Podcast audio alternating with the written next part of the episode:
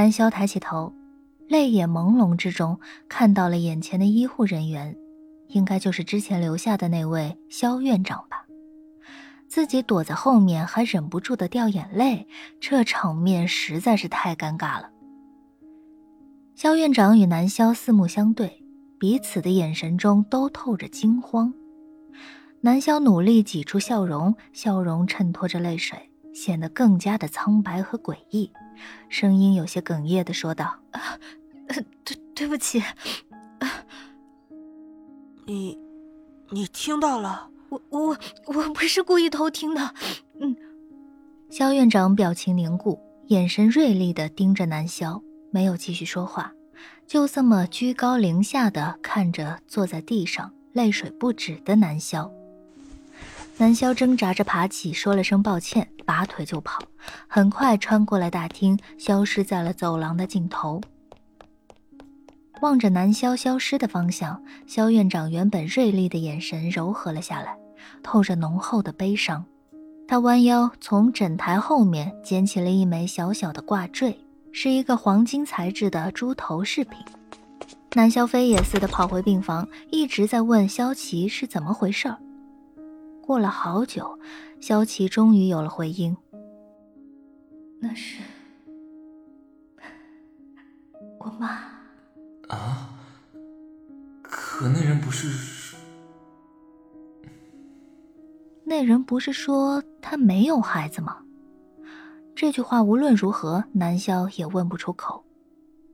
南萧忽然想起笔记本中他的上一世，他和萧琪有这么一段对话。南萧站在阳光下，被刺得睁不开眼。手中捏着一盒大红的喜庆塑料盒，里面装着两本象征着誓约的红本本。真的不用办婚礼吗？眼前的女人戴着一顶宽大的阔檐帽，整张脸都埋进了帽檐下的阴影中。她静静摇了摇头，笑得很灿烂，灿烂中带着点凄美的忧郁。不需要啊。南湘迷迷糊糊的从睡梦中醒来。他正靠在一辆专车的后座上，正从医院赶回拍摄现场。今天早些时候，苏氏影业派了人过来照看程良生。程良生的父母并不在本市，在他的要求下，也没有通知他的家里人，可能是觉得没什么大碍，不想惊动家里人吧。同时，萧琪也接到了张悠悠的电话，让他回剧组参与拍摄。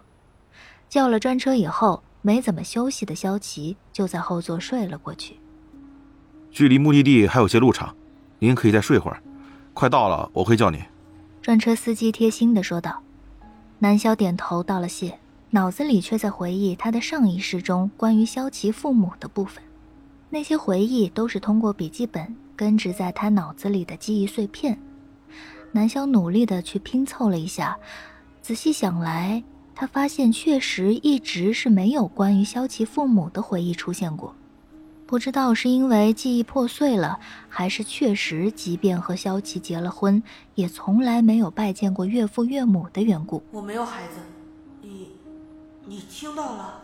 南萧仔细想着昨天萧院长的话，前面透着迟疑，后面透着慌张，让南萧觉得对方似乎也不是那么的坚决。只是不知道这是来自他自己的自作多情，还是所谓的旁观者清。萧琪和他母亲之间到底发生了什么？这让南萧非常的好奇。虽然觉得自己可能是多管闲事了，但从心中还是希望能够帮助他们和好。你别瞎琢磨多管闲事，萧琪一定会这么说自己的吧？奇怪的是，现在的萧琪。其实和记忆中萧琪的性格完全不一样。您好，您的目的地已经到了。专车司机提醒着客人，见客人似乎没反应，就停好车，下车绕过来帮忙给开车门。注意到车门已经打开，南萧有些歉意的对司机道了谢，下了车往学校走。还没走到校门，就远远的看见校门口高高低低的候着三个人。沈恩飞、陈瑞安、楚归，这个奇怪的组合就这么待在学校门口。陈瑞安一见到萧琪的身影，就立刻跑了上来。萧琪前辈，程大哥没事吧？公司里都不准我过去探望，问谁都问不出个所以然，弄得我只能干等在这里了。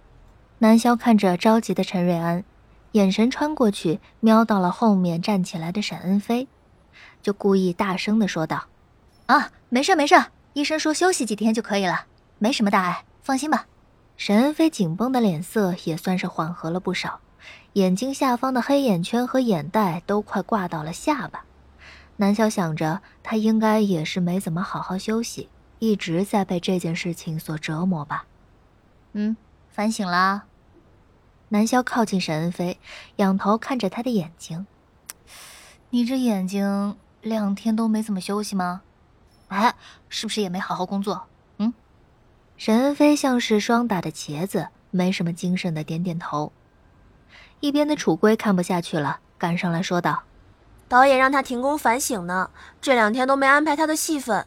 一方面也要看这个事件的后续。确实，还是得看程良生那边追不追究，以及网络上对于这件事情是否有曝光。这很有可能会影响到沈恩菲才刚刚开始的演艺生涯。